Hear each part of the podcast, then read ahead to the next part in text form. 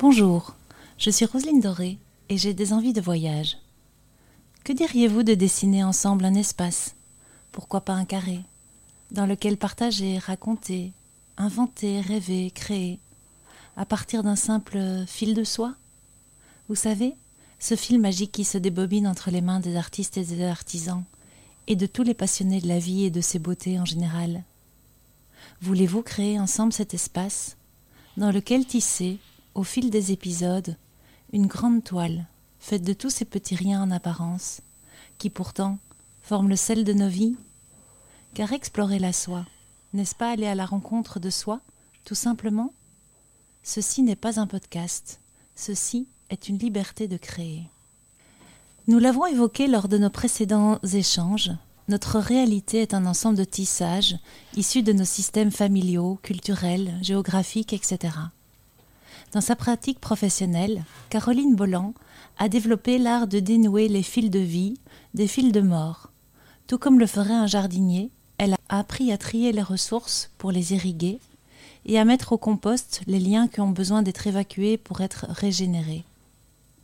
Certains liens, parfois anciens, dépassent notre propre vie.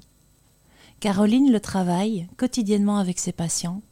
Nous sommes tous riches d'un passé, d'une histoire écrite bien avant nous et qui continue de circuler bien après nous.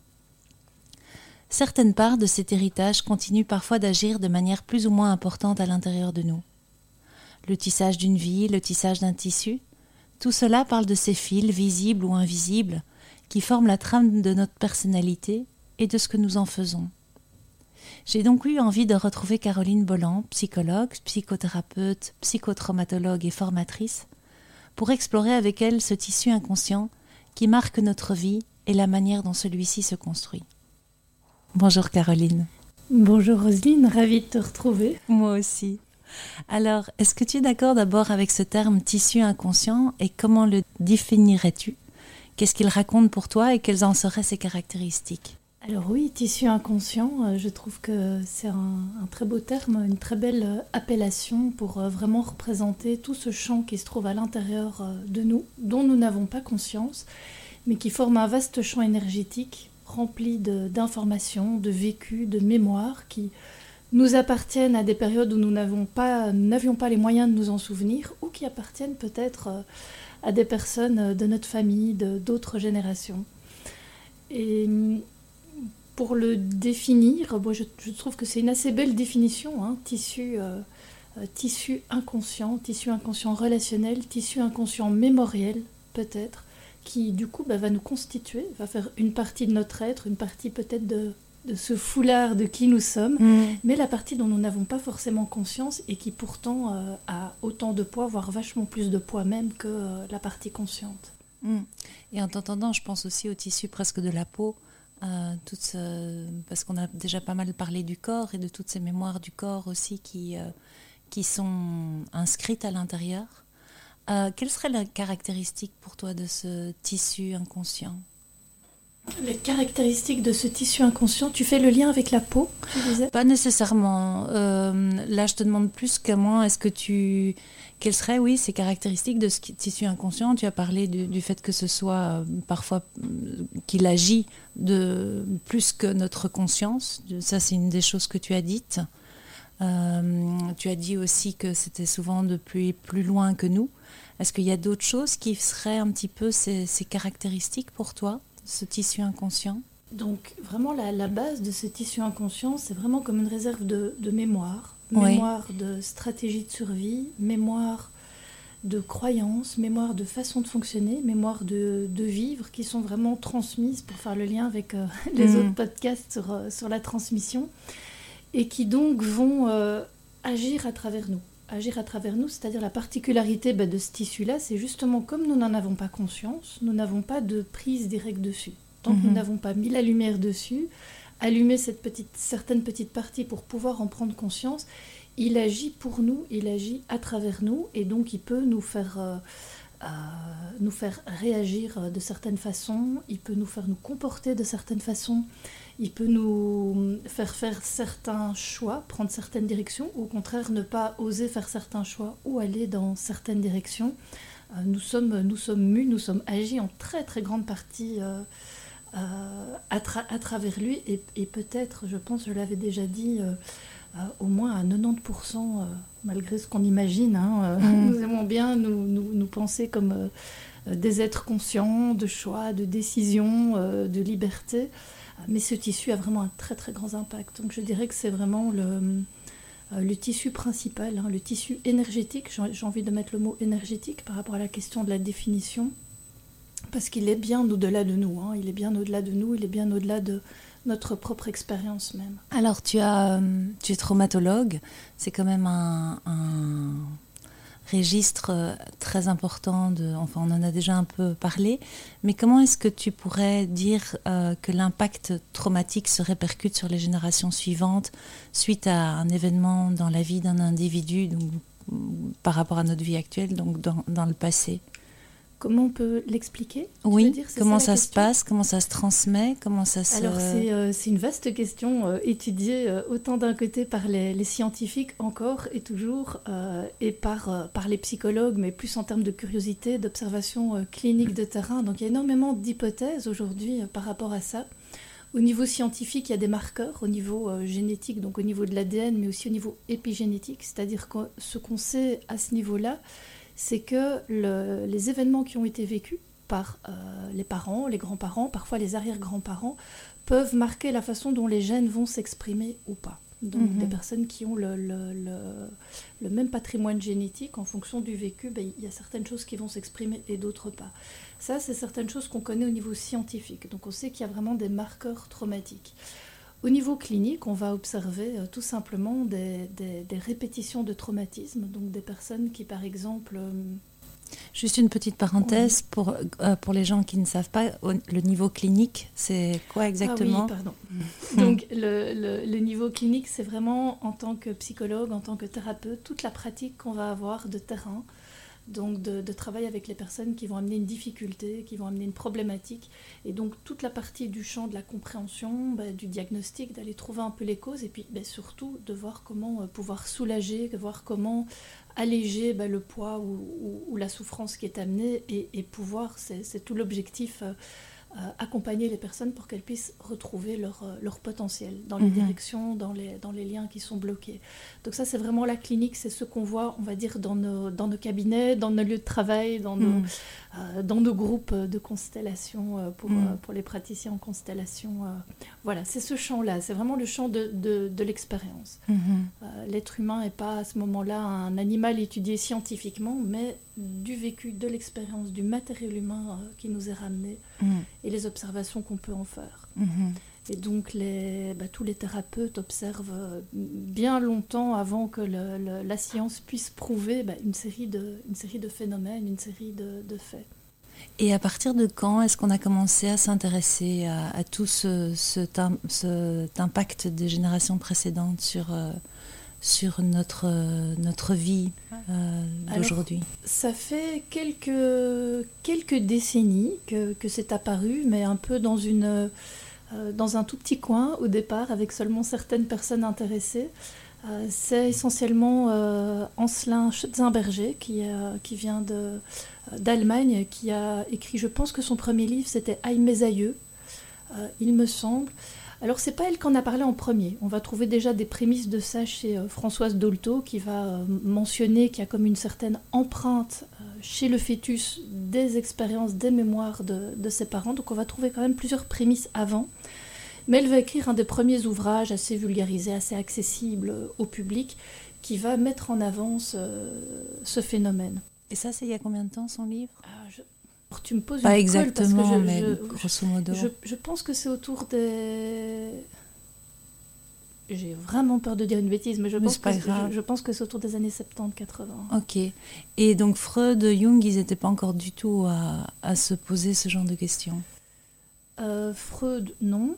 Euh, Jung, lui, a abordé certaines questions euh, à ce niveau-là. C'est-à-dire, il a quand même fort abordé toute la question des, des, liens énergétiques entre personnes. Et donc, sous différentes formes, il l'a abordé. C'était pas encore accessible à l'époque, hein, parce qu'il a mis quand même du temps euh, à être traduit aussi. Mhm. Et puis, c'est pas une littérature qui est euh, vraiment accessible. Mhm. La première littérature vraiment accessible est arrivée avec cet auteur-là qui a, euh, qui a qui a écrit du tout public, en fait. hein. Mhm. Mais on va trouver des prémices à différents endroits, en tout cas, de- de- d'observation. et puis après, bah, il y a eu beaucoup de beaucoup d'auteurs, beaucoup de personnes qui ont parlé des héritages familiaux, des transmissions, euh, à travers toute la, toute la psychologie, toute la systémique, et donc qui ont apporté euh, leur petite pierre à l'édifice. hein. Il y, a eu, il y a eu vraiment beaucoup.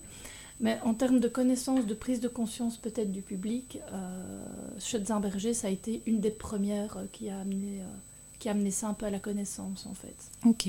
en partant de, euh, d'une situation clinique où une petite fille qui faisait des crises d'asthme à certaines périodes, chaque année à certaines périodes précises, mais en fait ils, sont remontés au fait qu'il y avait eu, je ne sais plus si c'était un, un oncle ou un grand-oncle, enfin en tout cas plusieurs générations avant, quelqu'un de la famille qui avait été gazé euh, dans les, dans les Ah camps. Et donc c'est parti de certaines observations-là, et cette petite fille dessinait euh, un peu comme des, ce qui ressemblait à des extraterrestres, mais qui étaient en fait des personnages avec des masques à gaz. Et donc ils ont un peu retracé l'histoire.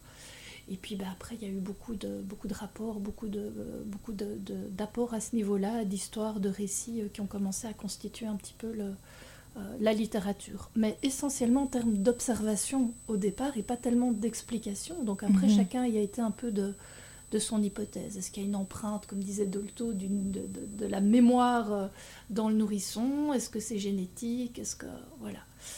Euh, ensuite, au niveau explication, on a eu un- une des premières, euh, une des premières informations au niveau scientifique hein, Mhm. de Rupert Sheldrake, euh, qui était, je pense, biologiste à la base, qui a été mis un peu au banc des scientifiques d'ailleurs, parce que lui, il a énormément étudié cette question du, du lien entre les êtres, et il a amené cette hypothèse de champ morphique ou champ morphologique, Mhm. Qui serait, qui, qui est rejoint aujourd'hui par tout ce, qui est, euh, tout ce qui est les apports de la physique quantique, mais qu'en fait, au niveau énergétique, en termes de système, on est liés les uns aux autres. Mhm. Alors, le plus grand système, j'ai envie de dire, c'est le système humain. On est tous énergétiquement en réalité liés les uns aux autres. C'est un, peu- un peu l'inconscient collectif ou C'est- encore autre chose? Ça peut tout à fait être interprété ou être rejoint avec la question de l'inconscient collectif, dont Jung avait d'ailleurs euh, pas, mal, pas mal parlé aussi. Donc tout se rejoint dans des champs un petit peu différents, scientifiques, cliniques, thérapeutiques, psychanalytiques, etc.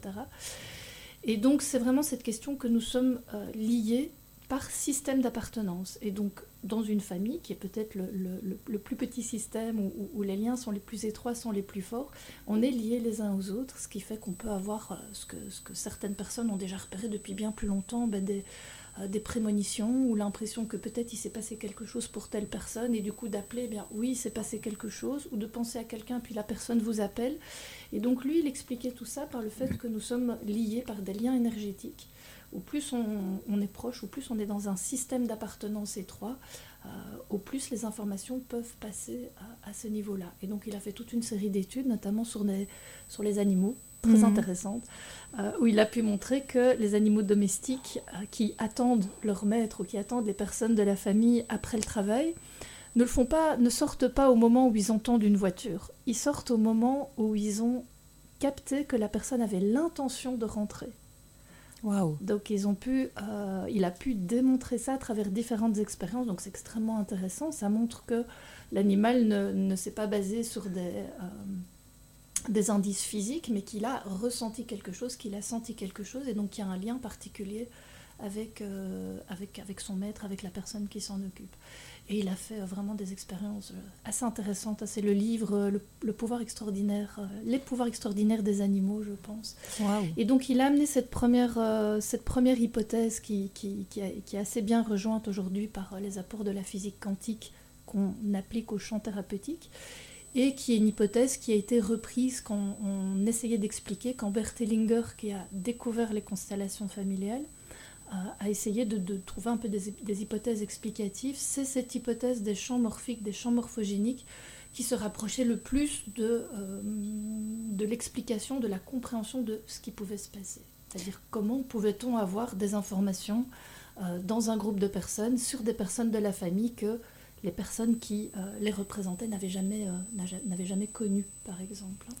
Et quel champ, quelle différence fais-tu entre le champ morphique, le champ morphogénique, c'est ça que tu as dit? Oui, c'est juste des appellations différentes pour Mais la de même la même chose. Oui, qui est vraiment le principe, c'est qu'il y a un- le, le- le champ d'information, les informations au niveau ben, euh, du monde en général, des, des sociétés en général, sont accessibles, elles sont là au niveau Mhm. énergétique. Et puis on peut aller les, on, on- on les capte plus facilement dans les systèmes étroits. Mhm. Et alors on peut, notamment à travers euh, l'approche des constellations familiales, ben, aller les percevoir, aller les capter par d'autres canaux évidemment que la conscience ou que le rationnel. Ce qui Mhm. permet de, euh, d'aller mettre de la conscience là où il n'y en a Mhm. pas encore justement et du coup de pouvoir agir euh, sur une série de choses. Et euh, justement, par rapport à ta pratique et à la manière dont tu vas travailler tout ce champ euh, avec lequel tu es quotidiennement en, rapport, euh, comment le travailles-tu et qu'est-ce que ça change? Parce que parfois on entend ou on expérimente qu'un un changement qu'on a travaillé en thérapie va changer vraiment la relation, quelque chose qui se passe sans que la personne ne soit au courant. De... Alors comment est-ce que tu pourrais Oui. nous expliquer un peu Alors tout la, ça la- la meilleure image que j'ai par rapport à, à- à cette question du lien dans la famille, c'est l'image de l'arbre, que j'aime Mhm. vraiment beaucoup. Euh, dans un arbre, tu as autant de, de- de taille de racines hein, que ce qu'on on voit à Mhm. l'extérieur. Et donc, si un arbre dans ses racines ne va pas bien, si un arbre a des racines qui sont malades, ça va se voir jusque dans la feuille, jusque dans la fleur. Eh Bien, la famille, c'est pareil. C'est un peu comme ce système de l'arbre. On est lié à des personnes qu'on n'a pas connues dans les générations antérieures, euh, dont on ne connaît peut-être même pas l'histoire, mais on peut être marqué par ce qu'ils ont vécu. Alors, Mhm. c'est pas forcément tous les descendants qui vont être marqués. Il y a des canaux de transmission privilégiés. Parfois, ça va être toutes les femmes de la famille. Parfois, ça va être tous les aînés. Euh, on n'est pas toujours au clair de pourquoi ça passe plus facilement chez l'un ou chez l'autre, mais il y a quand même certains, euh, certains sens par analogie. Ou une sensibilité tout Ou- simplement Oui, et j'allais dire, effectivement, ce qu'on remarque, c'est qu'au plus une personne est sensible, au plus elle va avoir tendance à prendre. Mhm. Donc l'arbre, la famille est un système, et tout ce qui n'a pas été réglé à une, génération va être repris en charge par les autres générations. Alors il y a certaines hypothèses au niveau psychologique qui vont parler de loyauté familiale. C'est vrai que c'est quelque chose en termes de système d'appartenance qui est assez important, être, loyal, à son système, hein, euh, euh, marquer les appartenances. On voit que les personnes sont euh, fort inscrites par ça. Et puis, euh, il y a aussi d'autres hypothèses, plutôt en termes de survie, qui est qu'un système doit survivre euh, avant tout, et donc ce qui a mis en risque la survie d'un système, la survie d'une personne, le système ne peut pas se permettre de l'oublier. Mhm. Et donc il y a des stratégies de survie qui peuvent se mettre en place pour des dangers qui ont eu lieu dans le passé, mais qui finalement sont encore portés par les, par les descendants, comme s'il fallait encore peut-être se protéger. Mhm. Un des meilleurs exemples qui, qui- qui m'a fait sourire pendant le, pendant le Covid, euh, c'est ces gens qui sont allés faire des, hum, qui sont allés remplir des chariots entiers de sacs de farine, Hmm. de sucre, etc. Et donc là, par exemple, on, on- on a vraiment la trace traumatique des mémoires de guerre. Mhm. Donc si on va chercher dans l'histoire de ces personnes-là, on est presque certain d'aller trouver dans l'une ou, le- ou la, la première ou la seconde des grandes guerres euh, des, des- des personnes, des grands-parents, des arrière-grands-parents ou des ancêtres qui ont vécu ces guerres et qui ont peut-être souffert de la faim ou qui ont risqué de souffrir de la faim. Mhm. Quand on interroge rationnellement ces personnes, elles ne savent pas vraiment expliquer rationnellement pourquoi, d'autant qu'il y avait des messages rassurants à ce niveau-là, mais il fallait qu'elles elles aient des réserves. Mhm. Il y a des personnes qui aujourd'hui doivent encore toujours avoir des réserves chez eux Mhm. au cas où on manquerait. Mhm. Et comment est-ce que dans ta pratique, tu, tu dénoues, tu travailles justement ces liens euh, mortifères, j'ai envie de dire? Oui, alors une des premières choses quand on a l'occasion, quand on a la, la- la possibilité, c'est qu'en général on va travailler avec le génogramme. Le génogramme, c'est une sorte de, mise en image de l'arbre de la famille. On va voir avec la personne jusqu'où elle peut monter dans les générations et qu'est-ce qu'elle sait. Alors on peut travailler avec l'arbre pour aller chercher des ressources, c'est intéressant aussi. Mais si on parle plutôt des empreintes traumatiques, on va aller voir avec la personne euh, tout ce qui peut être de l'ordre du trauma. Le trauma, c'est tout ce qui a pu être tellement émotionnel, tellement intense, qui n'a pas pu être assimilé, qui n'a pas pu être digéré par une personne ou par une génération ou par une famille. Donc on va aller chercher peut-être les morts brutales, on va aller chercher les pertes d'enfants, euh, les avortements, on va regarder aussi les exclus, quand il y a eu des brisures de liens, on va regarder les guerres, on va regarder euh, parfois les, migrations ou les déménagements, donc tout ce qui a pu être un choc, tout ce qui a pu créer une rupture et qui a donc pu euh, interrompre quelque chose. Et alors en fonction de ça, on va obtenir une certaine carte. Ce qui est euh, assez marquant, c'est qu'en général, si on a une personne, par exemple, qui a une difficulté très spécifique, qui a vécu, par exemple, une agression sexuelle ou qui euh, vit des dynamiques répétitives dans sa vie, très souvent, si on a accès à l'information, jusqu'on essaye au moins de monter à trois générations si c'est possible, eh bien on va trouver dans la famille que c'est pas la première fois. Et ce qui est assez frappant, c'est que autant les personnes parfois le savent rationnellement, autant c'est comme si elles n'ont pas connecté émotionnellement l'information. Mmh. Et donc rien que de pouvoir déjà voir ça et de prendre conscience que tiens mais au fait euh, c'est pas forcément moi qui suis dysfonctionnel, c'est pas forcément moi qui ai un problème, qui suis faible, qui suis vulnérable, je suis reliée à l'histoire de ma famille, peut-être que je porte des choses qui ne m'appartiennent pas et qui n'ont pas été résolues, qui n'ont pas été assimilées aux autres générations. Et cette prise de conscience-là, déjà, elle est extrêmement apaisante. Mm. Parce que c'est un peu l'erreur humaine fondamentale. Hein, en, recherche en psychologie sociale, on va l'appeler le biais fondamental, qui est que dès qu'il y a un problème, on va davantage l'attribuer à une personne et à la personnalité d'une personne plutôt qu'à un contexte. Mm-hmm. Or, nous sommes des êtres sociaux, tout est vraiment systémique, tout est vraiment euh, lien, tout est vraiment euh, maillage, pour mm. reprendre un, un, terme qui, je pense, te tient à cœur. Et donc, euh, la grande majorité du, du temps, c'est lié au contexte et non pas à la personne, en fait. Mhm. Et donc, de voir ça, tiens, mais finalement, je ne suis pas euh, le plus nul de la famille, mais je suis peut-être celui qui porte dix ancêtres autour de moi, ça change complètement la perspective. Mhm. Déjà, euh, comme je te le disais dans, dans, dans, une rencontre précédente, rien que le fait d'observer, de prendre conscience de quelque chose, on est déjà en train de créer du changement. Mhm. Et ensuite, à partir de là, on peut proposer un travail. Alors, il y a différentes façons euh, de le travailler au niveau thérapeutique. Si je reviens à l'approche des constellations familiales, on pourra par exemple aller représenter euh, l'ancêtre ou les ancêtres ou le parent qui a eu la problématique via, si on travaille en groupe, un représentant, quelqu'un qui va le représenter.